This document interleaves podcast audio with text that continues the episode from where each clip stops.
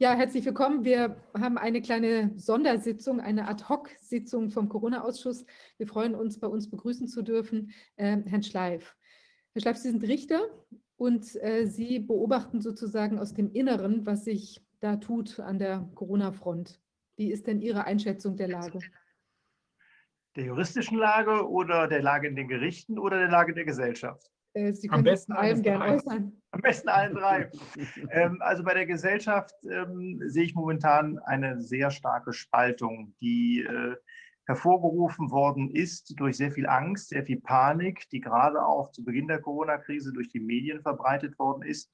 Auch sehr viel Panik, die meiner Meinung nach komplett zu Unrecht verbreitet worden ist, indem man nämlich sehr schnell äh, pauschal auf Infektionsgeschehen und auch Erkrankungswellen abgestellt hat, weltweit die in einem Staat, der ein Gesundheitssystem hat, wie der Bundesrepublik Deutschland es glücklicherweise hat, kann man nur sagen, ähm, nicht so relevant sind.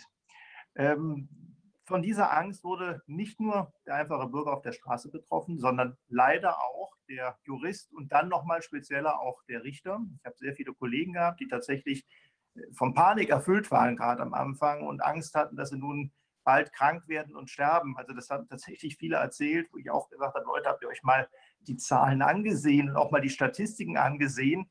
Ähm, das waren Leute in meinem Alter und äh, ich, ich kenne mich jetzt noch nicht als, als äh, aufgrund meines Alters zur Risikogruppe gefährdend gehört und ähm, habe denen dann auch gesagt, Leute, ihr macht euch umsonst Sorgen, das ist, ist, ist, komplett falsch. Lest doch einfach mal fundierte Artikel dazu, schaut euch mal die Zahlen an und rechnet vor allen Dingen mal. Ich weiß, Julex noch ein Kalkulat, aber ausnahmsweise könntet ihr doch auch mal eine Statistik überprüfen und auch euch mal die Zahlen ansehen.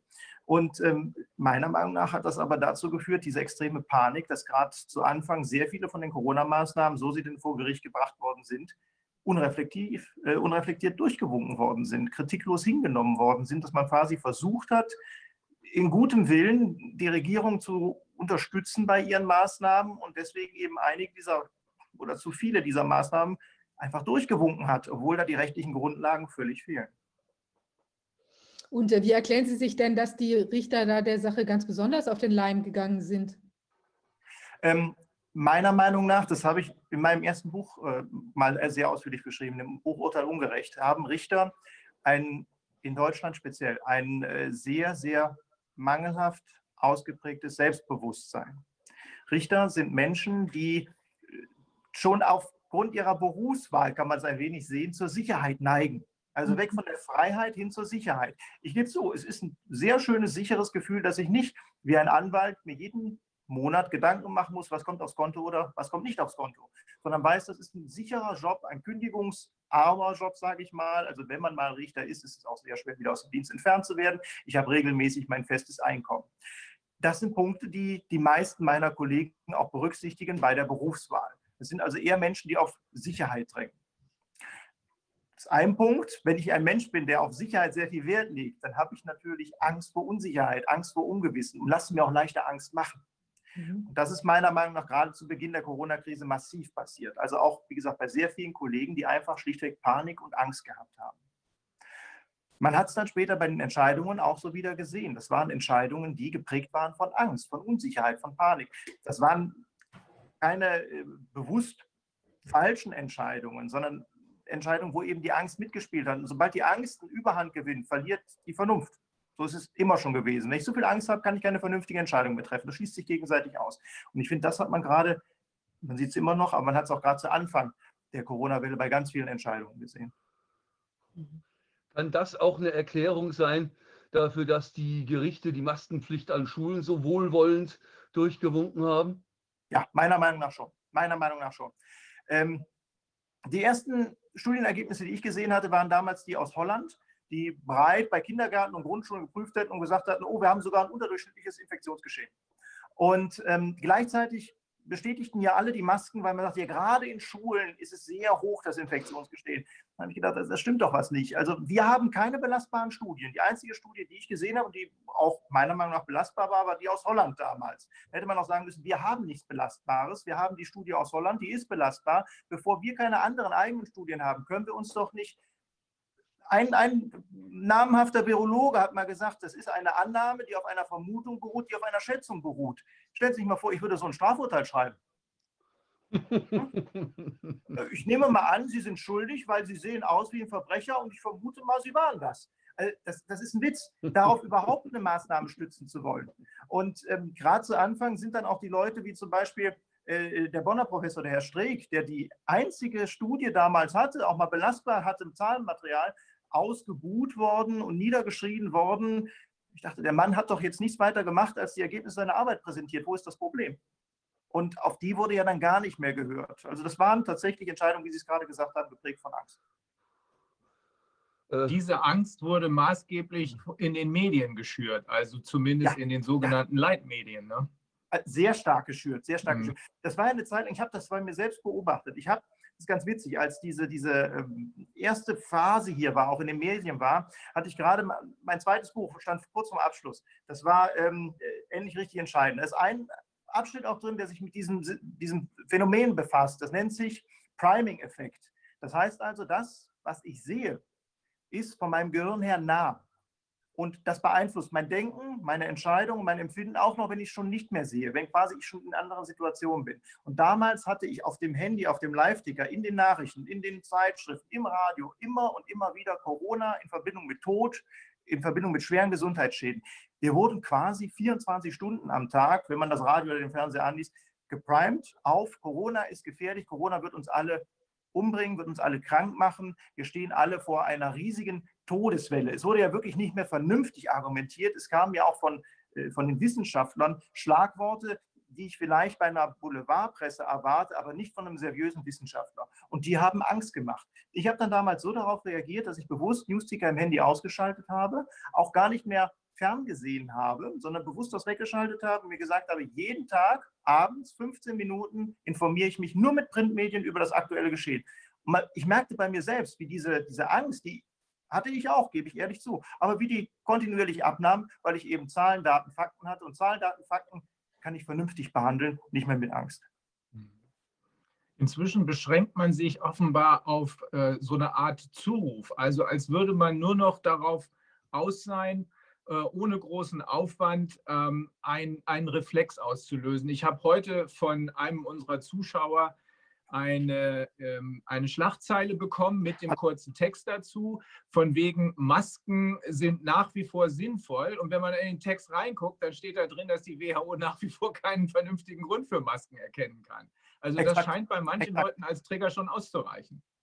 Äh, ja, das Schlimme ist sogar bei manchen Urteilen. Ich habe ein Urteil ähm, des ähm, OVG Münster gelesen, Ja. das zur Maskenpflicht äh, verhält. Und die schreiben sogar rein, es gibt keine gesicherte Studienlage, die davon ausgeht, dass Masken irgendetwas bringen. Und es sei sogar zuzustimmen, dass auch während des ersten Lockdowns man nicht davon ausgehen kann, können, dass das äh, Pandemiegeschehen maßgeblich durch die Maskenpflicht beeinflusst worden ist.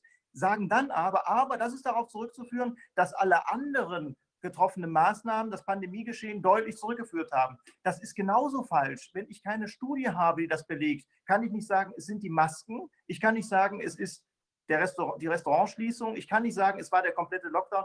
Ich kann es gar nicht sagen. Es lässt sich nicht belegen. Das Problem ist nur, wenn ich das als Gericht nicht sagen kann, muss ich eigentlich sagen, ich habe kein belastbares Material. Und dementsprechend kann ich dem Ganzen gerade nicht stattgeben. Man hat aber genau den gegengesetzten äh, Weg eingeschlagen und gesagt, wir können es zwar nicht beweisen, aber wir nehmen an, dass es so ist, also wird das richtig sein, winken wir es durch. Aber auf die Idee, mal ein Sachverständigengutachten äh, beizuholen, das haben die, ist man nicht gekommen, weil das wäre ja auch grundsätzlich auch in einem Eilverfahren könnte man ja auch mal einen Sachverständigen zumindest hinzuziehen in so einer schwerwiegenden Angelegenheit, wenn man der Sache auf den Grund gehen möchte. Ich habe es vor allen Dingen nicht verstanden, dass man sich, das RKI hat ja durchaus sachverständigen Charakter, sage ich mal. Das sind ja Sachverständige. Das Problem ist, es sind nicht die einzigen Sachverständigen. Es gibt eben auch andere. Und wenn ich eine Maßnahme überprüfe, die auf der Grundlage des, der Sachverständigen RKI gestützt wird, dann kann ich nicht, um zu prüfen, ist die Maßnahme rechtmäßig oder nicht, allein mich wieder auf die Maßnahmen, also auf die, die Grundlage RKI-Zahlen stützen. Das geht nicht. Ich kann nicht den Sachverständigen nehmen, der quasi von dem einen, von der einen Streitpartei vorgebracht wird und sagt, das ist mein Sachverständiger, der sagt, es ist so, dann kann ich nicht als Gericht sagen, alles klar, dann ist es so, weil er hat es ja gesagt. Dann muss ich mir einen objektiven Sachverständigen heranziehen. Und das ist durch die Breite weg nicht gemacht worden, was ich auch nicht verstanden habe. Mhm. Mhm. Und sagen, merken Sie denn, dass da, Entschuldigung, Rainer. Das äh, OVG Münster ist ja dasselbe, ich weiß gar nicht, meinen Sie dieselbe Entscheidung oder ist das eine andere Entscheidung, wo vor ein paar Tagen festgestellt wurde, dass in der Tat die PCR-Tests keine ausreichende Grundlage sind für die Feststellung von Infektionen, was dann aber trotzdem sagt, aber weil das alles so gefährlich ist, müssen wir eben leider äh, der Verwaltung entgegenkommen. Ähm, das, das, ist eine neue Entscheidung. Das ist eine neue Entscheidung. Ich meine, eine alte Argumentation mhm. ist aber quasi identisch. Hm? Das ist ja, das ist ja geradezu aberwitzig, weil äh, da, also das hat, entbehrt jeglicher Logik. Ähm, wie, ja. kann das, wie kann das angehen? Das ist alles Folge der wohl auch äh, auf das Gericht übergegriffenen Panik, das Ausschalten des Denkens, oder? Einerseits das, richtig. Andererseits auch, dass wir Juristen ähm, grundsätzlich nicht ausgebildet werden, wie man Entscheidungen richtig trifft. Das ist eine Riesenkritik, die ich immer wieder vorgebracht habe. Ich finde gerade, ein Anwalt natürlich auch, aber gerade doch ein Richter, der ist doch sein Job zu entscheiden.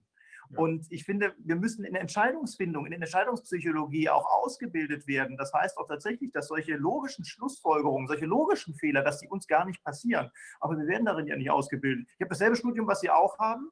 Danach den Referendardienst, den Sie auch haben. Da kommt es beide mal nicht vor. Also ich hatte jedenfalls im Referendardienst keine Entscheidungspsychologie. Äh, wüsste nicht, dass das irgendwo in Deutschland mittlerweile zur Referendarausbildung gehört. Und ähm, als ich dann Richter wurde, hatte ich eine Fortbildung von drei mal drei Tagen. Da kam es auch nicht vor. Also es ist ja ganz spannend, dass Sie sagen, Richter haben sozusagen neigen dazu, äh, wenig Selbstbewusstsein äh, zu haben ich stelle mir, ich selber hm, beschäftige mich in meinem, meinem akademischen Lehrbetrieb sehr stark mit Studierenden, die durchs Examen fallen oder mit jedenfalls nicht zufriedenstellenden Noten rauskommen und merke, dass die in ihrer Panik im äh, Examen Sachen aufs Papier schreiben, die sie bei klarem Verstand nie schreiben würden. Die bringen schlicht ja. einfach ihre PS nicht auf die Straße. Ja. Haben Sie den Eindruck, dass unser Ausbildungssystem durch die Art und Weise, wie mit Studierenden, wie mit Referendaren in der Ausbildung umgegangen wird, dieser Mangel an Selbstbewusstsein befördert wird? In der Ausbildung zum Teil ja, aber noch stärker tatsächlich, nachdem ich in den Richterberuf berufen worden bin. Mhm. Ja, ähm, da ist es zum Teil so, dass ähm, selbstbewusste Richter gar nicht so gerne gesehen werden, weil selbstbewusste Richter können natürlich sehr unangenehm werden weil sie eben sagen, im Moment, wenn ich die Entscheidung treffe, dann ist die Entscheidung so getroffen, das hat dann jeder zu respektieren. Und das, das kann ja sehr unangenehm sein, gerade wenn ich vielleicht eine ganz andere Entscheidung haben möchte. Einer meiner Kritikpunkte ist ja, ähm, wie kann es sein, dass bei uns die Beförderungsämter nach wie vor von einer anderen Staatsgewalt in der Rechtsprechung vergeben werden, nämlich von der Regierung? Das ist ein klarer, inkonsequenter Gewaltenteilungs, äh, also eine Inkonsequenz der Gewaltenteilung. Es müsste eigentlich ein Gremium geben, das entweder ganz unabhängig ist, das wäre eine Möglichkeit, oder jedenfalls aus der Richterschaft besteht. Das haben wir aber gerade nicht. Das heißt, wenn ich jetzt jemanden befördern möchte, dann nehme ich doch eher denjenigen, der nicht so ein großes Selbstbewusstsein hat, den man vielleicht auch mal auf Linie führen kann. Mhm.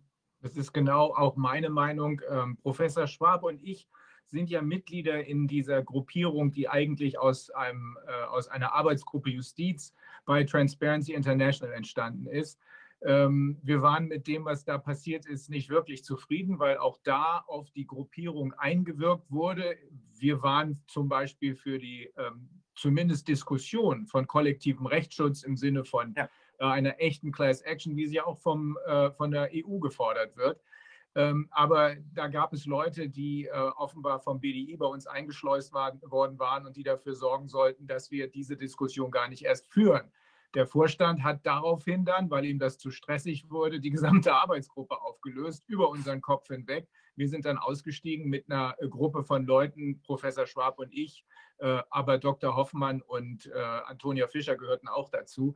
Ähm, weil wir gesehen haben, dass in der Tat, übrigens auch Richter, mit denen ich mich darüber unterhalte, äh, die sagen das genauso, dass in der Tat durchaus seitens der Politik durchregiert wird. Also nicht in dem Sinne von wegen, wenn du die Entscheidung nicht so triffst, hier, du weißt ja, hier in Braunschweig, hier ist nein. ja VW und Arbeitsplätze, so läuft das nicht. Nein, Aber es wird deutlich genug zu verstehen gegeben, dass zum Beispiel Arbeitsplätze in Niedersachsen auch eine Rolle spielen oder dass in Frankfurt, wenn es um die Deutsche Bank geht, äh, natürlich der Bankenplatz Frankfurt und systemrelevante Bank und so weiter eine Rolle spielen.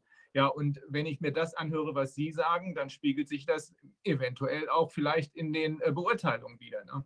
Es ist natürlich auch so, ähm, wenn man diese, diese, wenn es zum Beispiel um Arbeitsplätze geht, kommt es in der Presse vor, dass es um Arbeitsplätze geht. Und das ist natürlich ein Druck, der irgendwo auf den Richter ausgeübt wird. Gar nicht so sehr in dem Moment von der Regierung, sondern vielleicht, wenn überhaupt mittelbar von der Regierung, zum Beispiel über Medien. Also ich habe es noch nie erlebt und auch keinen, äh, keinen Kollegen, äh, der mir das mal berichtet. Das kenne ich nun nicht, dass tatsächlich mal quasi der Anruf kam, entscheide mal so und so. Das gibt es nicht. Sondern es geht immer wieder darum, ob eben mittelbar zum Beispiel über Mediendruck ausgeübt wird. Momentan wird ja zum Beispiel das OVG Bautzen massiv kritisiert für diese Entscheidung, die Demonstration zuzulassen. Und das ist natürlich Druck, der auf Richtern lastet. Und es kann sein, wenn ich einen Menschen habe, der ein geringes Selbstbewusstsein hat, ist er natürlich eher geneigt, bei starkem Druck nachzugeben. Das ist einfach so. Und ähm, unser ganzes System, die Art eben, wie Richter ausgewählt werden, wie Richter befördert werden, verstärkt das Ganze noch. Das heißt also, wenn ich ähm, als Richter schon in einem System lebe oder arbeite täglich, in dem es eben auch darauf ankommt, nicht anzuecken, nicht so selbstbewusst zu sein, um damit eben auch eher eine Beförderungschance zu haben dann ist das eine gelebte Kultur in diesem System und die führt wiederum dazu, dass der Einzelne auch wieder ein schwächeres Selbstbewusstsein entwickelt. Das ist ganz klar. Und nochmal, wenn ich ein schwaches Selbstbewusstsein habe, kann ich keine starke Entscheidung erwarten.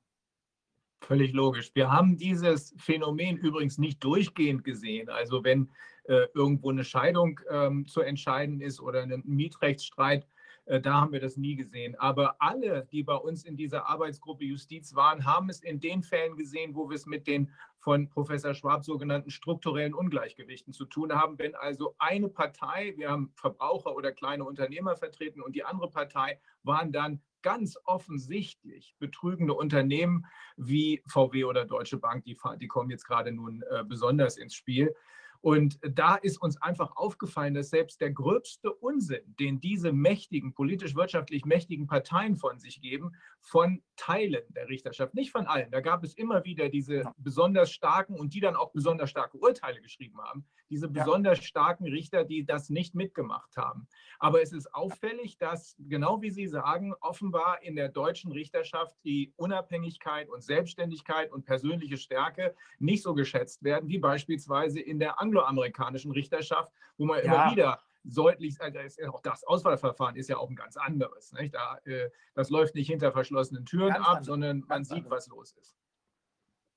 Aber jetzt ist es doch so, von den Richtern müsste man ja zumindest ab irgendeinem Punkt auch mal ähm, erwarten, dass dann schon die, wie will man sagen, rechtlichen oder juristischen Alarmglocken klingeln und man sich hier auch doch die, die sagen wir mal, die Übergrifflichkeit der, der Exekutive in den eigenen Bereich ähm, wie, die, wie wir beobachten konnten da in Berlin, ja, als einfach das, das äh, Urteil quasi zur Seite gewischt wurde und dann dieser Kessel da äh, eingesetzt wurde, sodass die Demo dann eben überhaupt nicht wie ausgeurteilt stattfinden konnte. Mhm.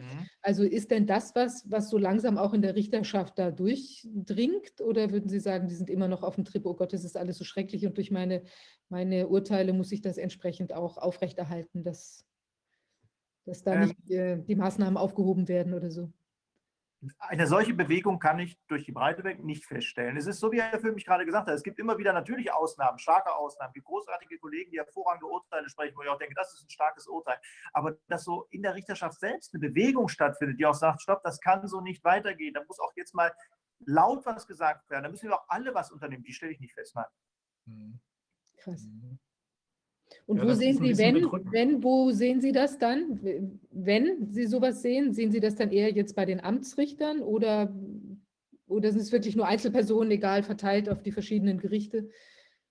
Ähm, ja, kann ich nicht an Gerichten mal festmachen. Es gibt immer mal wieder Leute, wo ich sage, das, das sind Ausnahmecharakter, das sind Leute, die, die stark sind, die sich wehren.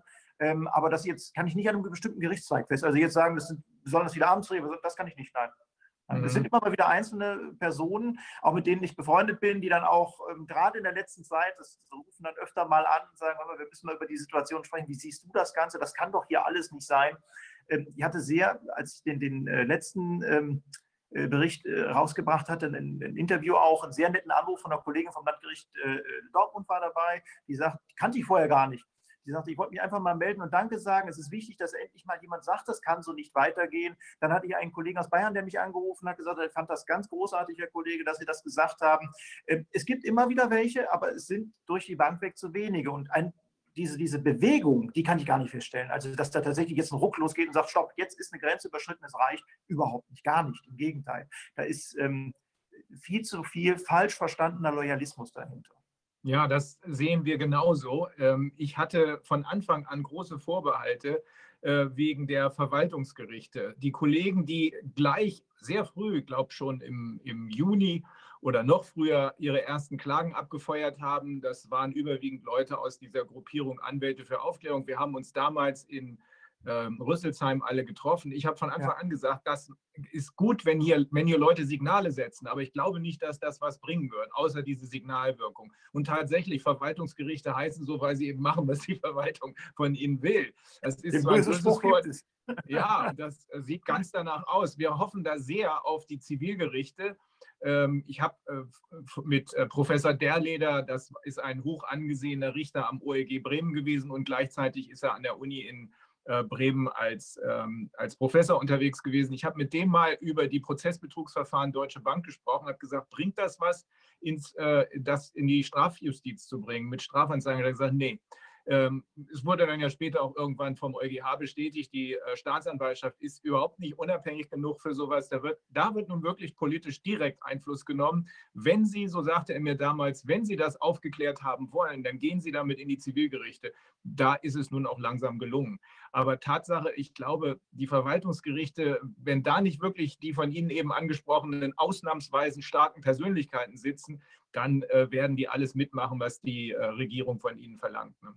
Äh, es gibt in den Verwaltungsgerichten sicherlich auch Ausnahmen, ganz bestimmt. Es gab ja auch äh, während der, der ganzen Corona-Zeit jetzt immer mal wieder Einzelentscheidungen, wo man gesagt hat, wunderbar, das ist eine klare Entscheidung, die ist vor allen Dingen auch rechtlich schön aufgebaut. Und man sagt, so ist es, da fehlt schon die Rechtsgrundlage, da brauche ich also nicht über die Folgenwirkungen zu diskutieren. Das hat man in der letzten Zeit ja ganz oft festgestellt, dass sich ganz viele, gerade Verwaltungsgerichte, gar nicht mehr mit den Rechtsgrundlagen beschäftigt haben, sondern quasi unterstellt haben, die Rechtsgrundlage gibt es, jetzt müssen wir nur noch über die Folgen uns unterhalten und bei den Folgen geht eben die Gesundheit vor, was übrigens so auch nicht in der Verfassung steht. Gesundheitsschutz geht nicht über alles, auch nach unserer Verfassung nicht. Und ähm, gerade dieses, eben dieser Punkt ist, wenn, wenn einige Einzelfallentscheidungen dabei waren, die schon gesagt haben, stopp, ich brauche mich über die Folgen gar nicht zu unterhalten, denn es fehlt schon die Rechtsgrundlage. Das ist mal das, was wir auch gelernt haben. Das ist rechtlich einwandfrei und sauber gearbeitet. Mhm. Aber es sind Ausnahmen. Es sind Ausnahmen. Mhm. Haben Sie die zu, ich selber sitze gerade mit einigen Kollegen aus der Praxis an einem Aufsatz, in dem wir genau an diesem Punkt ansetzen wollen und sagen, jetzt äh, äh schauen wir jetzt gerade unter dem Gesichtspunkt des 928 Absatz 3 Infektionsschutzgesetz mal ja. an. Was ist eine Infektion? Wann ist sie neu? Welche ein, beim Inzidenzwert, wen muss ich denn in den Zähler und wen in den Nenner setzen? Das ist ja schwierig in Urlaubsregionen, da wo wir manchmal mehr Gäste als Einwohner haben. Ne? Ja. ja.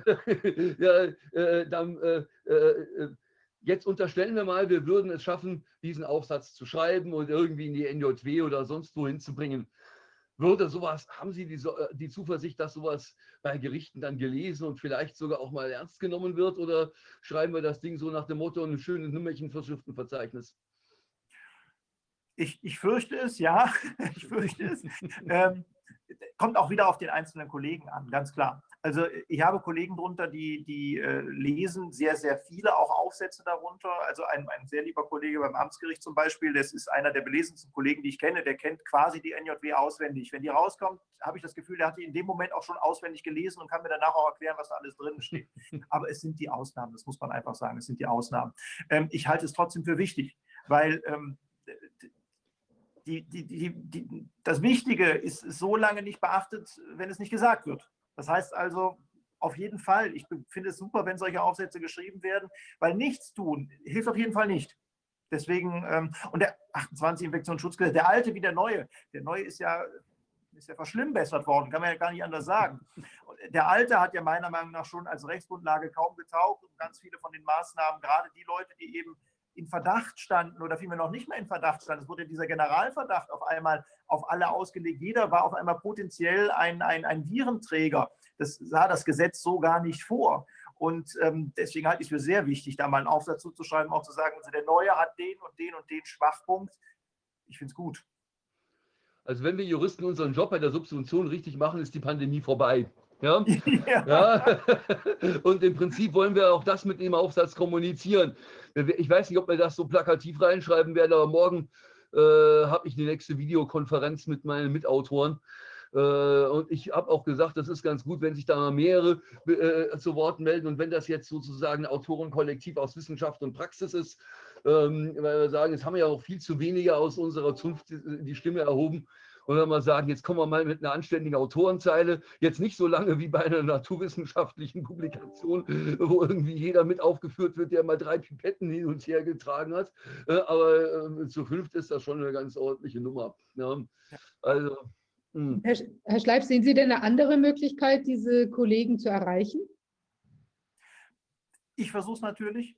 Das äh, sage ich ganz klar. Also ich, ich, hoffe auch, dass es viele meiner Kollegen machen, also die eben dieses Problem gesehen haben und dass sie auch mit möglichst vielen Kollegen sprechen. Ich tue das auch. Ich, ich rede mit sehr vielen Kollegen darüber.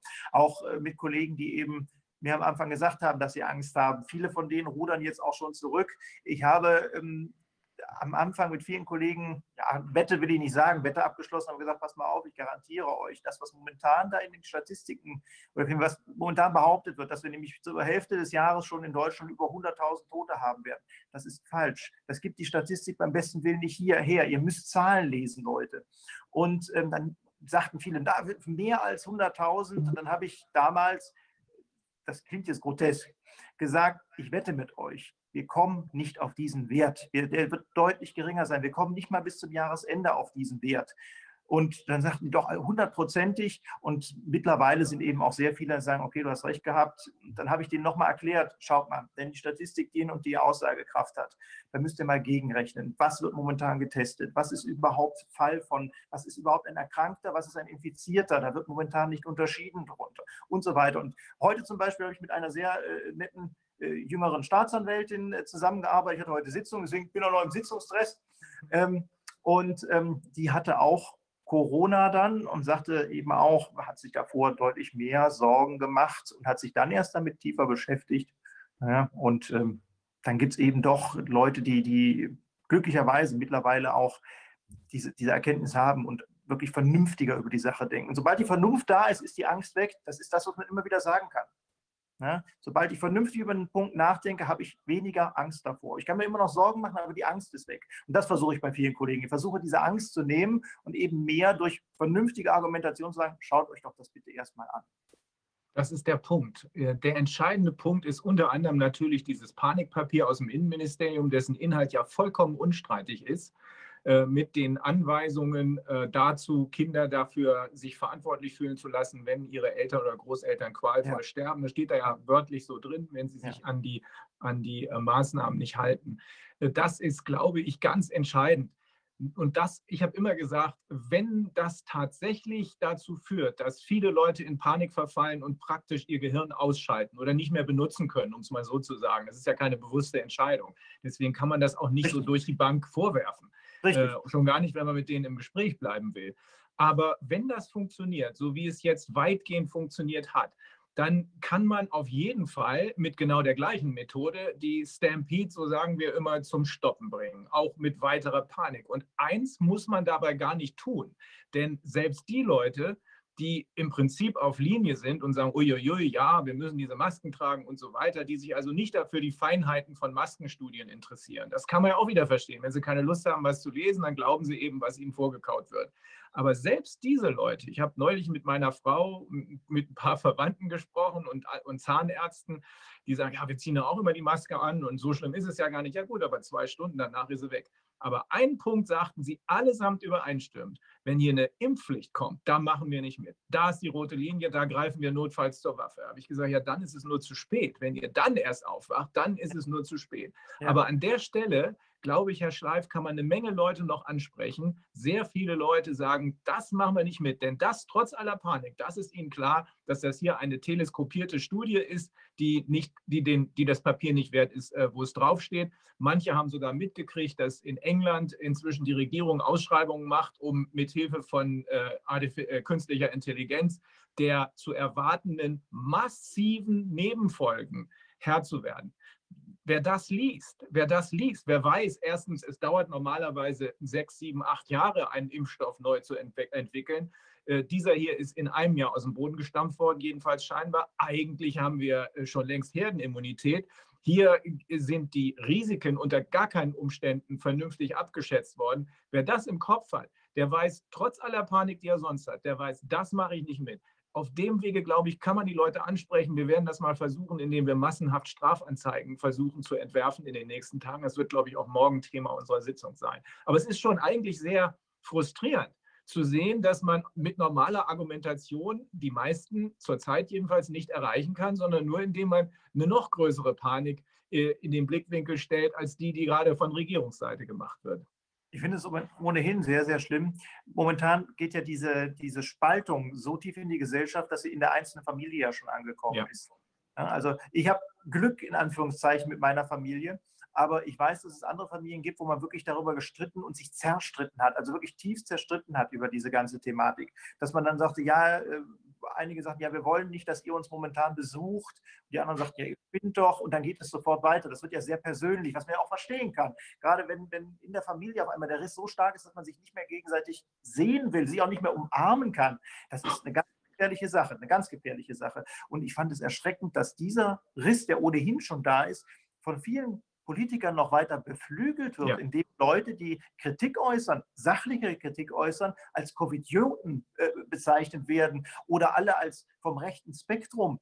Die mag es darunter auch geben, aber es sind doch bei weitem nicht alle. Es sind doch bei weitem nicht alle. Es sind doch Leute, die eine vernünftige Meinung haben. Genauso wenig wie ich jemanden, der Angst hat, der in Panik ist, sagt, das ist doch ein Idiot, sondern sagt, der hat Angst. Angst ist ja irgendwas, was unterbewusst, hatten Sie ja gerade richtig gesagt, was unterbewusst hervorgerufen wird. Das ist ja keine bewusste Entscheidung. Ich entscheide mich ja nicht bewusst, jetzt Angst zu haben. Da ist es doch mein Bestreben, eher demjenigen die Angst zu nehmen, damit er eben auch wieder angstfrei leben kann. Das ist doch was Wichtiges. Wenn ich Menschen helfen kann, ohne Angst zu leben, ist das doch eine tolle Sache. Und gerade das zu vernichten, indem man sagt, ja, hört bloß nicht auf die, das sind Covidioten, die euch die Angst nehmen wollen, das ist doch eine saugefährliche und auch eine unverantwortliche Einstellung. Also ich das bin total erschrocken, wie viele Menschen das mittlerweile auch immer wieder, gerade aus dem politischen Spektrum, äh, um, um ihre eigenen äh, Rampengeilheit, um in Talkshows auftreten zu können, um, um die auszuleben, wirklich diese, diese massiven Ängste, die ohnehin in der Bevölkerung vorhanden sind, weiter schüren. Das ist, ein, das ist ein, ein, doppelter Angriff auf unsere Selbstbestimmung. Einmal die Panik, die uns gemacht wird wegen eines Virus, was nachgewiesenermaßen, wenn man nur nachguckt, WHO sagt 0,14 Prozent entspricht ja. dem der Grippe. Äh, es gibt keine asymptomatischen Infektionen. Wir müssen also nicht vor jedem Angst haben, der gesund ist oder gesund aussieht, weil der ist nämlich gesund. Ja. Ähm, und jetzt kommt noch die PCR-Nummer dazu. Also vor diesem Hintergrund ist es schon absurd, aber offensichtlich beabsichtigt von denjenigen, die hiervon profitieren, pharmazeutische und Tech-Industrie, absurd, diese Form von Panik zu schüren. Aber es kommt hinzu, was Sie gerade richtigerweise ansprechen, dass alle die Leute, die, und seien Sie auch noch so vernünftig, die versuchen, die andere Seite zu sehen. Ich habe das immer, ich habe immer gesagt, hey, Audiator hat alter Pass, du musst doch die andere Seite sehen. Kein Richter kann entscheiden, ohne die andere ja. Seite zu sehen. Ja. Ja? Aber selbst die, die werden dann, und das ist die zweite Nummer äh, der Schweinerei im Grunde genommen, die werden dann verunglimpft, verleumdet, aber wirklich verleumdet ähm, als äh, Covidioten, als Rechtsradikale, als Antisemiten. Also es, es ja. bleibt da nichts übrig. Ich habe äh, heute Morgen mit Professor Hockers gesprochen, das ist nur wirklich ein Schwergewicht im Bereich von Impfungen insbesondere. Der sagt, ja, wir sind eben alle jetzt Covidioten, Nazis und Antisemiten, damit müssen wir leben. Wir wissen ja, dass wir es nicht sind. Also Unterm Strich heißt es einfach immer nur wieder, wir müssen alle die Nerven behalten und das tun, was wir können. Sie als Richter, wir als Anwälte, wir haben dasselbe Problem wie Sie. Es gibt auch ja. bei uns zu wenige, die nach vorne kommen. Wir haben alle Angst, insbesondere ihre Mainstream-Mandate zu verlieren. Aber wir müssen trotzdem das tun, was wir tun können. Nichts tun ist keine Option. Darf ich dazu mal was fragen? Weil ich habe äh, tatsächlich die Beobachtung gemacht, dass in der Anwaltschaft Vielleicht auch wieder der Punkt, den ich vorhin angesprochen habe. Vielleicht sind da die Leute, die mit einem größeren Selbstbewusstsein sind, im Gegensatz zur Richterschaft. Ähm, dass da durchaus sich mehr Leute regen, dass da doch eher die Bereitschaft zum Widerstand auch da ist und zu sagen, nein, das ist falsch und ich sage auch offen, dass es falsch ist. Oder kommt mir das nur so vor? Ist es vielleicht der, der Kreis der Anwälte, mit denen ich zu tun habe? Ich glaube, das, das ist das so. stimmt. Mhm. Ich würde auch sagen, das stimmt. Das ist einfach, ist wahrscheinlich schon wirklich ein anderer Menschenschlag. Also wir hatten mhm. das ja jetzt auch beobachtet, dass eben auch zum Beispiel insbesondere ja auch Unternehmer sehr sauer sind. Und ich meine, ja. Anwälte sind ja auch Unternehmer oder sind Leute, die eben selbstständig die Entscheidung treffen und ja. die auch dann eher auch weniger ausgleichend sind, sondern eben vielleicht auch idealerweise kämpferisch für den Mandanten. Also die können auch Positionen beziehen und dann diese, diese Schiene auch vertreten. Und ich glaube, das ist einfach dadurch wahrscheinlich schon, und sie sind natürlich auch insgesamt freier, also was sie jetzt annehmen an Mandaten, ja, dass man ja. manche Sachen eben auch nicht macht. Und als Richter muss man halt immer eine Lösung finden für, für die Sachen. Also da bin ich schon optimistisch, dass das auch noch mehr werden. Aber ich habe, ich finde, was ich halt jetzt auch doch ein bisschen beklemmend finde, dass ich hatte heute Kontakt mit einem Bevölkerungsschützer, äh, mhm. wo ich eben auch mal die Frage gestellt habe, wie ist das eigentlich, also mit dieser Impferei jetzt, ja, also auch weil Sie von Angst sprachen und Angst mhm. ist ja auch, also kann guter und schlechter Ratgeber sein, aber ich denke, man kann ja nicht immer nur äh, sich auf diese Corona-Angst äh, kaprizieren und sonst alles andere aus dem Blick verlieren. Und es ist ja schon so, wenn wir uns das angucken, der äh, Dr. Jeden, Dr. Wodak haben ja jetzt diesen Antrag, haben Sie mitbekommen, äh, gestell, gestellt bei der EMA, dass diese ähm, Studien da sofort ähm, ausgesetzt werden sollen oder gestoppt werden, weil es eben doch sehr, sehr viele ungeklärte gesundheitliche Risiken gibt, ja, sodass man es eigentlich nicht verantworten kann, dass mhm. die weiter fortgesetzt wird. Und jetzt ist eben so, dass die naja, dass sich da ja eigentlich auch bevölkerungsschutzmäßige Themen stellen. Also zum Beispiel, wenn es jetzt eine Impfung ist, wo sich das realisiert, was die beiden Ärzte, die ja doch auch äh, die Studienlage sich angeschaut haben und viele andere, die ja in die gleiche Richtung da äh, besorgt sind, also sagen wir mal, das würde sich jetzt realisieren, dass da viele Leute nach kurzer Zeit äh, zum Beispiel diese überschießende Immunreaktion bekommen oder eben starke Allergien ausbilden. Ja, ich meine, da muss ich doch eigentlich auch ganz in der Nähe Krankenhäuser parat halten oder ich muss das, die ganzen Kapazitäten, ja, wo wir jetzt immer davon sprechen, oh Gott, ja, äh, Corona äh, füllt die ganzen Betten, was es jetzt ja nicht tut. Aber da haben wir möglicherweise eine Situation, wo eben die Betten tatsächlich dann mit solchen Menschen gefüllt, also Impfopfern quasi gefüllt werden. Und das fand ich schon faszinierend. Also die Person schrieb mir dann zurück, äh, dass sie also insgesamt gar nicht zuständig sei für diesen und diesen und diesen Bereich und man eben sich in gesundheitlichen Fragen an die Behörde wenden müsse und so weiter. Und dann äh, gab er aber seiner Zuversicht äh, für den Ausdruck, dass äh, der eben sich da sehr wohl, zwar mit Respekt, aber doch äh, in guter Zuversicht dieser Impfung aus selbst aussetzen würde. Und das halte ich jetzt schon für eine also zutreffende persönliche Stellungnahme von der Person. Ja, aber das finde ich also Wahnsinn. Ich meine, wie kann denn das sein? Weil ich meine, auch als zum Beispiel Bevölkerungsschützer müsste ich ja theoretisch eigentlich immer eher skeptisch sein und sage, da könnte ein Risiko äh, hinter der Ecke stehen. Ja, also wir haben ja nicht umsonst die normalerweise die Fristen, die einzuhalten sind, wenn ein neuer Impfstoff kommt. Und ähm, diese Fristen jetzt so über, über Bord zu schmeißen, ich halte das nicht für sehr geschickt. Denn diese Fristen sind ja nun tatsächlich klassische Schutzfristen, dass ich eben einen Impfstoff erprobe und feststelle, gibt es denn wirklich vertretbare Nebenwirkungen oder sind die so groß, dass ich sie eben nicht mehr vertreten kann? Und auf einmal zu sagen, ja gut, in dem Fall ist es unwichtig, welche Nebenwirkungen das sind, das halte ich für, für, für extrem gefährlich. Das ist ungefähr auf dem Niveau von wegen, äh, das Grundgesetz ist in Ordnung, aber wenn es wirklich gebraucht wird, weil äh, gerade jetzt der Staat massiv dazwischen haut, dann müssen wir es leider zur Seite schieben. Das macht ja. keinen Sinn. Das ist das Nein. Gegenteil von dem, wofür das Grundgesetz eigentlich da ist. Ne? Ganz genau, ganz genau. Ich sage auch immer wieder, bitte das Grundgesetz in, in, äh, in ruhigen Zeiten hochzuhalten, das ist überhaupt kein Kunststück. Ja, aber in Krisenzeiten und unser Grundgesetz ist krisentauglich. Man muss auch immer wieder sagen, die Leute, die das Grundgesetz äh, Herrn Chiemsee beraten haben. Das waren Leute, die zum Teil zwei Weltkriege mitbekommen haben. Die wussten, was eine Krise ist. Und auch die wussten auch, was keine Krise ist. Und die haben sich sehr, sehr genaue Gedanken dazu gemacht, warum das Grundgesetz in jedem Fall Anwendung zu finden hat. Und da momentan drüber hinwegzugehen, das sind Sprüche von Regierenden. Und ich denke, ihr Leute, ihr habt einen Eid auf dieses Grundgesetz abgelegt. Und dann sagt ihr auf einmal Sachen wie, naja gut, Unverletzlichkeit der Wohnung, die muss jetzt aber auch mal zurückstehen. Oder ja, man darf das nicht so hochhalten. Also es muss man auch mal über Eigentum und Berufsfreiheit, so, so eng dürfen wir das jetzt nicht sehen. Das sind Punkte, da sträuben sich mir die Nackenhaare, wenn ich das höre. Na, hier geht es an die Substanz, das muss ja. man schon sagen. Ja. Hm. Das, äh, ich freue mich ja umso mehr, wenn auch zwischendurch, äh, ich habe OVG Münster gerade zweimal äh, negativ kritisiert, jetzt mal einmal, einmal positiv. OVG Münster jetzt entschieden hatte, äh, vor einigen Tagen, da war ein, ein Reiserückkehrer, der jetzt in Quarantäne gemusst hätte und kam aus einem äh, Risikogebiet wieder, wo der Inzidenzwert deutlich niedriger ist als er hier gewesen ist. Er kam, glaube ich, nach Bielefeld zurück und er hätte sich jetzt in Quarantäne begeben müssen. Seine Argumentation war, bitte, ich komme von den Balearen zurück, Ibiza war er, glaube ich, da ist der Inzidenzwert deutlich niedriger als hier. Aber trotzdem muss ich mich in Quarantäne begeben. Das macht doch überhaupt keinen Sinn. Da war ich sehr froh, dass UVG Münster mit genau der Argumentation recht ging. In der Tat, es macht überhaupt keinen Sinn und das Ganze eben dadurch aufgehoben wurde. Das war mal sehr positiv. Also deswegen ab und zu sind dann auch Entscheidungen drin, wo ich denke, Gott sei Dank, der Menschenverstand und auch der juristische Verstand ist nicht ganz weg. Hm? Ich überlege die ganze Zeit, wir, wir sprechen über vieles, was sehr stark in Richtung Psychologie, Psychodynamik ja, ja. hineinreicht. Und ich, äh, ich meine, ich äh, äh, habe mich ja nun im letzten halben Jahr, äh, wenn ich mich juristisch betätigt habe, fast ausschließlich mit sowas beschäftigt, wenn ich nicht jetzt gerade akademischen Unterricht zu halten hatte. Wir sind jetzt wieder im Semester. Ja. Mhm. Und mh, mm, mh, äh, ich habe mir gedacht, also der Teil der ganzen Geschichte, die, äh, der von vornherein am wenigsten in meinen Kopf reingepasst hat, war, dass ich einen Krankheitserreger weitergeben könne, ohne es zu merken.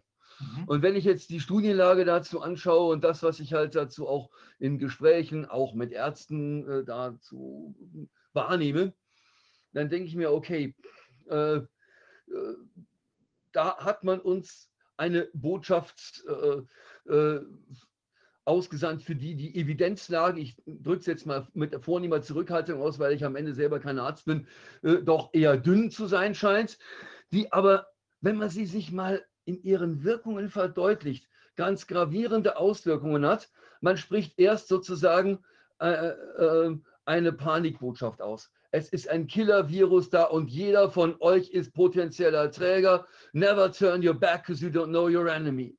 So, dann gibt man ein Heilsversprechen. Aber ja, nachdem ich den Leuten gesagt habe, ihr seid, indem ihr existiert und ausatmet, eine Gefahr für andere und die Menschen das so halbwegs inhaliert haben, gibt man ein Heilsversprechen. Ihr könnt andere vor euch schützen, indem ihr eine Maske tragt. Die Conclusio ergo habt ihr das auch gefälligst zu tun. Und wenn ihr das nicht macht, dann seid ihr asozial, dann seid ihr unsolidarisch, dann seid ihr, wie es eine brasilianische Studie herausgefunden haben will, äh, Soziopathen mit narzisstischen Charakterzügen. Ähm, ähm, und ich denke mir, kein Virus auf der Welt kann so gefährlich sein, dass es gerechtfertigt ist, die Gesellschaft so in die Zersetzung zu treiben, denn jeder, der keine Maske tragen kann, wird erstmal so beäugt, ja, in Wirklichkeit willst du nicht. Und jeder Arzt, der einen Attest ausstellt, wird sagen, Du hast ihm zwar gesagt, er kann nicht, aber in Wirklichkeit will er gar nicht. Das ist ein Gefälligkeitsattest. Das heißt also, es findet soziale Selektion auf allen Ebenen statt, ja. insbesondere im Klassenzimmer. Ja, ja. Das äh, weiß ich ja nun aus Gesprächen mit betroffenen Eltern, auch mit betroffenen Lehrkräften. Ähm, und dann denke ich mir, ähm, ich meine, die Richterschaft fühlt sich verantwortlich zu sagen, ich will nicht die Verantwortung tragen, wenn jetzt äh, äh, die Leute alle auf den Gängen der Intensivstation nach Luft japsen. Ja? Habe ich eine Chance, wenn ich jetzt Anwalt wäre und das, was ich jetzt gerade geschildert habe, schriftsätzlich vortragen würde und sagen, liebe Richterschaft, ihr habt auch eine Verantwortung für die, äh, den gesamtgesellschaftlichen Zusammenhalt, hätte ich eine Chance äh, mit einem solchen Vortrag, wenn ich den gegen eine Maßnahme vortrüge, bei Gericht vorzudringen oder würde das Sicherheitspendel, in welche Richtung würde das Sicherheitspendel in der Psychologie eines Richters, so dessen mit den Charakterzügen, wie Sie es vorhin beschrieben haben, eher Sicherheit, eher weniger Selbstbewusstsein, in welche Richtung würde das Pendel aufschlagen? Meiner Meinung nach durchschnittlich immer in Richtung der Sicherheit. Das heißt, grundsätzlich eher um Gottes Willen bloß nicht dafür verantwortlich sein, dass vielleicht Menschen krank werden und sterben ich möchte die Verantwortung, die dahinter steckt, nicht kleinreden, auch bestimmt nicht verniedlichen. Das ist eine schlimme Verantwortung oder das ist eine schlimme trifft es nicht, es ist eine schwere Verantwortung. Nur, und das meine ich jetzt ganz ernst, Augen auf bei der Berufswahl. Wenn ich diesen Job übernommen habe, dann habe ich diese Verantwortung standzuhalten. Und dann kann ich nicht sagen, ja, das ist mir jetzt aber zu schwer, deswegen mache ich es mal. Ich glaube zwar eigentlich, rechtlich haben Sie recht, aber es ist mir zu unangenehm. Das geht nicht. Ähm, ich werfe keinem Kollegen vor, wenn er diese Verantwortung nicht tragen möchte, aber dann gibt es eine Möglichkeit, nämlich die Robe an den Nagel zu hängen, die Richterrobe und einen anderen Beruf zu ergreifen. Das geht. Das geht. Aber dann muss ich diesen Schritt auch tun. Wenn ich den Schritt nicht tun will, dann habe ich verdammt nochmal meine Pflicht zu erfüllen. Und diese Pflicht heißt auch, verantwortungsvolle Entscheidungen zu treffen und auch solche Entscheidungen zu treffen, wo ich das Gefühl habe, die Verantwortung erdrückt mich. Da muss ich standhalten. Es geht nun mal nicht anders. Aber es ist, ist ja auch ähm, so, äh, wir haben ja eigentlich wir haben ja eben nicht nur diese, diese Virustoten, sondern wir haben ja ganz, ganz, ganz viele andere Opfer. Und im Prinzip ist es ja auch ein bisschen merkwürdig, also auch wenn Sie jetzt sagen, klar, die Sicherheit in Bezug auf die Virensituation. Aber wir wissen ja jetzt inzwischen über die ganzen Monate, also wie viele Menschen da in den Altenheimen leiden und was ja, es da Tote gab und so weiter. Ich meine, sehen die das denn gar nicht oder sehen Sie das einfach nur als, als Folge halt des Virusgeschehens und dass es unvermeidlich ist und so weiter? Das ist ja immer das, das äh, Schöne bei solchen Situationen. Das sind ja alles mittelbare Folgen. Ich kann zwar sehr genau feststellen, oder momentan jedenfalls, habe ich einen sehr schönen Wert, der mir jeden Tag sagt, wir haben so und so viel Erkrankte, wir haben so und so viel Covid-19-Patienten, Covid-19-Tote, die jedenfalls mit Covid-19 gestorben sind. Ob sie an Covid-19 gestorben sind, ist eine ganz andere Frage. Den Wert, den habe ich jeden Tag, den kann ich jeden Tag nachhalten. Aber ich habe keinen Wert, der mal, wo eine Studienlage groß geschrieben wird. Achtung, dadurch, dass ich die Fitnessstudios schließe, habe ich Leute, die auf einmal Herz-Kreislauf-Erkrankungen sterben im schlimmsten Fall, aber jedenfalls daran erkranken. Ne? Oder ich habe Leute, deren Krebsoperationen verlegt worden sind aufgrund des Lockdowns, die jetzt ein, zwei, drei Jahre früher sterben. Das sind ja alles so Fälle, die kann ich nicht schön schwarz auf weiß festhalten. Das heißt, die beeinflussen, jetzt bin ich wieder bei der Psychologie, mich auch unterbewusst viel weniger als diese Schwarz-Weiß-Zahl, die wir jeden Tag vor Augen halten. Ich habe das gestern mit den amerikanischen Kollegen besprochen. Mhm. Die sagten, wie begegnen wir dem Vorwurf, dass ja jetzt plötzlich die Zahlen steigen, die Totenzahlen und die äh, Zahl der Hospitalisierung äh, steigen. Ähm, nun wissen wir aus den Gesprächen, wir, wir, haben ja, wir haben in gewisser Weise als Corona-Ausschussmitglieder so eine Art konkreten Wissensvorsprung, weil wir seit 10.7. ja praktisch nichts anderes machen, als uns für all diese Bereiche, wie gut ist der Test, wie gefährlich ist das Virus und vor allem, wie schlimm sind die Folgen, ähm, als uns da einen Experten nach dem nächsten anzuhören. Äh, wir wissen ja inzwischen, dass die Zahlen die, äh, mit denen wir äh, während des ersten Lockdowns zu tun hatten, in gar keiner Weise, in gar keiner Weise von den Zahlen aus den Jahren zuvor abgewichen sind. Wir wissen inzwischen, dass das, was uns als Panik dargestellt wurde, vollkommen normal war über die vergangenen Jahre, immer wieder gab es äh, Patienten, die in den äh, Krankenhausfluren äh, gelagert wurden während Grippewellen. Ja. Aber plötzlich wird das in den Vordergrund gezogen und plötzlich wird daraus eben die Paniknummer gezogen. Also der Eindruck, den ich habe, ist, dass dass wir das größte Problem damit hatten, dass die tatsächlichen Informationen rausgehalten werden aus, dem, aus den Leitmedien, dass sie ganz gezielt rausgehalten werden, zum Beispiel mit diesen berüchtigten Faktencheckern, von denen wir inzwischen wissen. Ich habe mir die US-Senatsanhörungen dazu angehört, von denen wir, die haben es alle drei zugestanden, also sowohl Facebook, äh, Zuckerberg als auch der äh, Twitter-Mann Jack Dorsey als auch äh, Google haben alle drei zugestanden, sie arbeiten untereinander gezielt und stellen Leute ein, sogenannte Faktenchecker, die sie dafür bezahlen, äh, nicht beliebige Meinungen niederzumachen. Indem diese Faktenchecker zum Beispiel auch eigene Artikel schreiben, wenn sie nichts finden, unter einem anderen Namen, sich dann darauf beziehen und sagen, oh, guck mal, was der Wodak da sagt, ist alles Müll.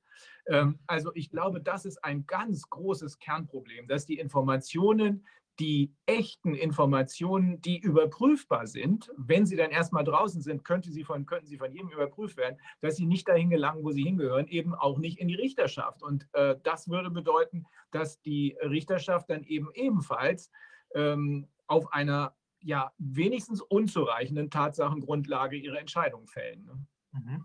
Mhm. Das ist sehr gut möglich. Das ist sehr gut möglich. Das ist ja dieselbe ähm, Kritikrichtung, geht ja auch das, was ich vorhin gesagt habe. Ich finde es sehr merkwürdig, dass man äh, keine Sachverständigengutachten einholt, sondern sich immer wieder auf dasselbe Zahlenmaterial beruft.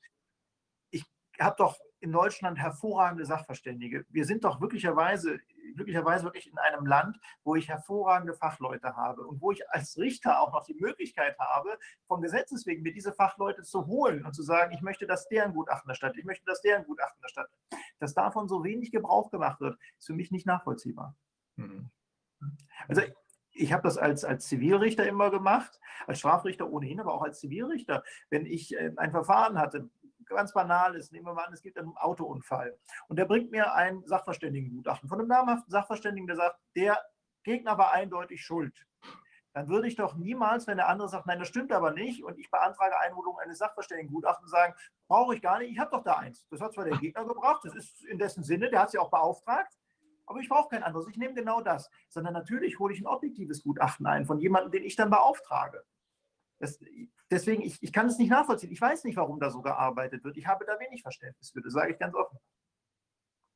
Uns drängt sich so ein bisschen der Eindruck auf, als seien hier äh, bestimmte Personen aufgrund des sehr starken Lobbyismus einerseits der Pharma, andererseits der Tech-Industrie in Positionen gebracht worden, um dort so eine Art Statthalterschaft auszuüben und äh, stellvertretend für die Hintermänner in Anführungsstriche äh, dafür zu sorgen, dass die Voraussetzungen für eine Pandemie geschaffen werden. Das drängt, drängt sich uns äh, vor allem auch deshalb auf, weil wir eine parallele Entwicklung schon vor zwölf Jahren mal hatten bei der Schweinegrippe, mhm. wo dann letzten Endes eigentlich nur dank des starken Eintretens des damals politisch mit Macht ausgestatteten Dr. Wodak, er war ja einerseits im Bundestag und andererseits im mhm. Rat der Europäischen Union.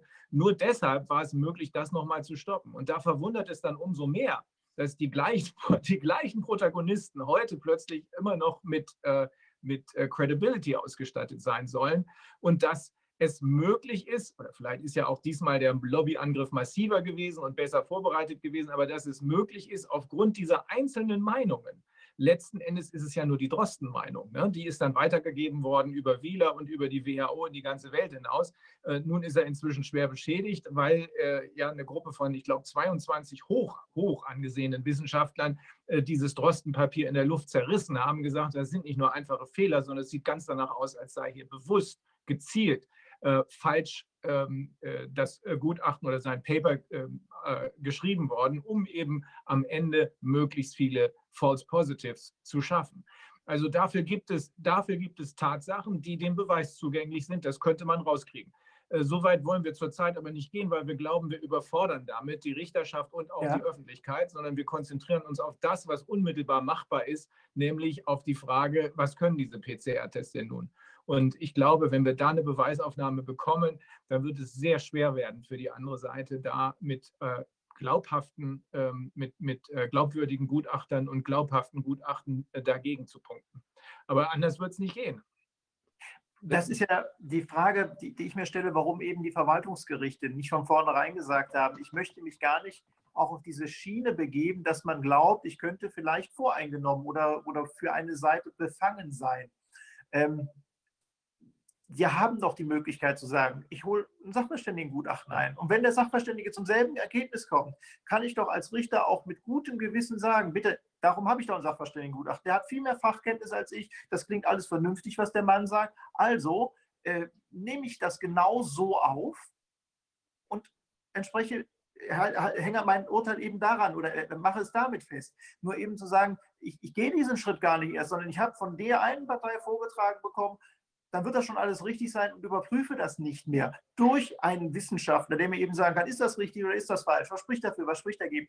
Das ist für mich nicht nachvollziehbar. Wir, keiner von uns, wir Anwälte nicht und die Richterschaft auch nicht, hat eigene Sachkenntnis zu diesem Fall. Nein, nein deswegen braucht ja auch wieder. Hm?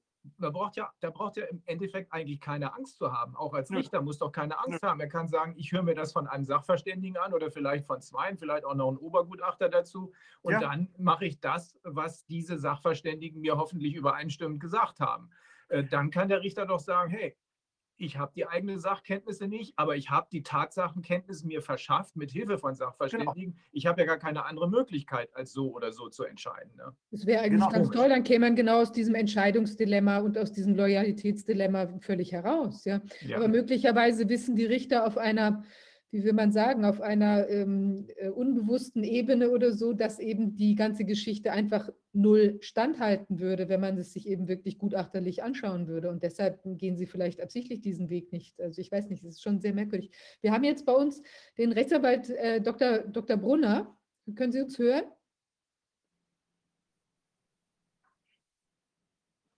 Hallo? Ich weiß nicht, ob bei uns jetzt einen Moment, ich glaube, die stellen das gerade. Hallo? Ja, ich höre Sie. Guten Abend. Hallo. Fantastisch. Wunderbar. Ja, wir begrüßen Sie. Sind in, Sie sind aus Österreich, in Österreich. Ja. Wie ist denn da die Lage? Was, was sehen Sie so an den Gerichten? Die Lage ist sehr besorgniserregend in Österreich, aber es gab einige positive Entscheidungen durch den Verfassungsgerichtshof. Im Juli 2020 und jetzt im Oktober 2020. Also im Prinzip wurde der allgemeine Lockdown, sprich das allgemeine Betretungsverbot von öffentlichen Orten als gesetzwidrig aufgehoben. Gleichzeitig wurde dann auch aufgehoben die Differenzierung, so wie sie auch in Deutschland war, äh, der Geschäftsflächen. Es durften seinerzeit Geschäfte bis 400 Quadratmeter aufsperren, Geschäfte über 400 Quadratmeter nicht aber gleichzeitig durfte ein großer Baumarkt aufsperren mit beispielsweise 18.000 Quadratmetern. Das wurde auch als gesetzwidrig aufgehoben. Das Interessante an diesen Entscheidungen ist, dass sich in den gesamten Verordnungserlassungsakten keine Unterlagen befinden. Man würde ja davon ausgehen, dass äh, die rechtlichen Beurteilungen evidenzbasiert erfolgt sind. Das waren sie aber nicht. Die Verordnungsakte sind völlig leer. Es gibt einige uninteressante Briefe, es gibt einige Entwürfe und das war's. Ich hätte angenommen, dass sich darin Gutachten finden, Studien, die sind aber nicht drinnen. Und dasselbe war dann im Oktober 2020 als dann äh, weitere Bestimmungen von Nachfolgeverordnungen aufgehoben wurden. Da wurde aufgehoben das äh, Betretungsverbot für die gesamte Gastronomie. Sprich, es war alles rechtswidrig, was die Gastronomie anbelangt hat. Es wurde aufgehoben äh, die Untersagung von Veranstaltungen mit mehr als zehn Personen. Das betrifft den Gesamt, die gesamte Eventbranche. Dann eine wesentliche Aufhebung war auch die Aufhebung die, der Maskentragungspflicht an öffentlichen Orten in geschlossenen Räumen. Das hat aber alles die Regierung nicht zur Kenntnis genommen. Es wurde in den Medien so gut wie nicht darüber berichtet. In den Medien wurde sehr groß berichtet über eine relativ unwesentlichere Aufhebung, nämlich äh, dass der äh, Mindestabstand in der Gastronomie ein Meter hätte sein müssen. Das wurde auch als gesetzwidrig aufgehoben. Darüber haben die Medien sehr viel berichtet und ganz unter ferner liefen dann in drei Zeilen die wesentlichen Aufhebungen. Ich habe dann am 29. Oktober, als diese Erkenntnisse des Verfassungsgerichts auf den Anwälten zugestellt worden sind, ein kurzes Video gemacht und äh, darüber berichtet. Und dann die Schlussfolgerung, die sind nämlich jetzt Amtshaftungsansprüche. Jetzt hat es der Verfassungsgerichtshof äh, zwar ausgesprochen, äh, dass für gewisse Betriebe Betretungsverbote, Untersagungsverbote gesetzwidrig waren. Aber nachdem in sämtlichen äh, Verordnungserlassungsakten sich kein Papier befindet, betrifft das ja alle Papiere. Daraus erfolgt dann, dass der gesamte Lockdown in Österreich verfassungswidrig war. Das betrifft das allgemeine Betretungsverbot, die einzelnen Bürger, die eingesperrt wurden, sowie auch alle Betriebe. Die Regierung hat aber trotzdem das alles unbeachtet gelassen und weitere Verordnungen erlassen und jetzt den zweiten Lockdown verhängt. Zunächst etwas verschärft und dann äh, allgemeines Betretungsverbot wieder mit bis auf wenige Ausnahmen und die Betriebe haben komplett zusperren müssen in Österreich. Ich bringe morgen dagegen eine umfassende Verfassungsgerichtshofbeschwerde wieder ein. Es sind auch schon vorher wieder Verfassungsgerichtshofbeschwerden für Vorgängerverordnungen äh, eingebracht worden. Das äh, Problem dabei ist, dass ständig die Verordnung geändert wird und man gar nicht mehr nachkommt, diese äh, Änderungen alle anzufechten. Man muss sich vor einer Anfechtung genau die Verordnung anschauen, ob man wirklich die richtige Verordnung anfecht. Die Änderungen sind von wenigen Tagen zum Teil. Und sie werden immer skurriler. Und jetzt mit äh, kommenden Montag wird die neue Verordnung in Kraft treten. Und soweit man aus den Medien gehört hat, gibt es hier beispielsweise spezifische Regelungen für Personen, wie sie die Weihnachtsfeiertage verbringen dürfen. Welche Personenanzahl hier Weihnachten feiern darf. Es ist absolut abenteuerlich und es ist schockierend zu hören, dass das bei Ihnen mit den, mit den äh, fehlenden Unterlagen, ja, das zieht sich ja wie ein roter Faden, also nicht nur durch äh, jetzt, also durch, durch sogar verschiedene europäische Länder. Also bei uns ist das ja auch so. Die Kollegin Jessica Hamed hatte ja auch in einer, ich glaube, das war in Bayern, äh, die Information bekommen, dass in der Bayerischen Staatskanzlei äh, null Informationen, also null wissenschaftliche Studien äh, vorliegen zu der ganzen Thematik. Wir wissen das von den holländischen Kollegen, dass auch da das holländische RKI und, und andere Entitäten nichts an belastbaren Unterlagen vorliegen hatten. Also es ist wirklich Irrsinn. Es ist wirklich also wie eine, ein Theater, was einem da vorgespielt wird. Und das passt ja auch zu dem ganzen Weiteren, was Sie geschildert haben. Also man hält sich auch noch nicht mal dann an die Urteile, die eben genau diese Sachen bemängeln, sondern macht einfach munter weiter und noch dazu in einem so schnellen Ablauf. Die gleiche Problematik haben wir hier auch. Ganz kurze Laufzeiten der Verordnung, sodass man wirklich kaum mehr hinterherkommt. Es ist noch nicht mal mehr möglich, dass, also wenn die Gegenseite irgendwie noch Zeit zur Stellungnahme äh, erhält, ist die ganze Sache schon, die, die Verordnung schon beendet, bevor man überhaupt irgendwie in den einstweiligen Rechtsschutz gelangt ist. Ja. Dann kommt die nächste Verordnung.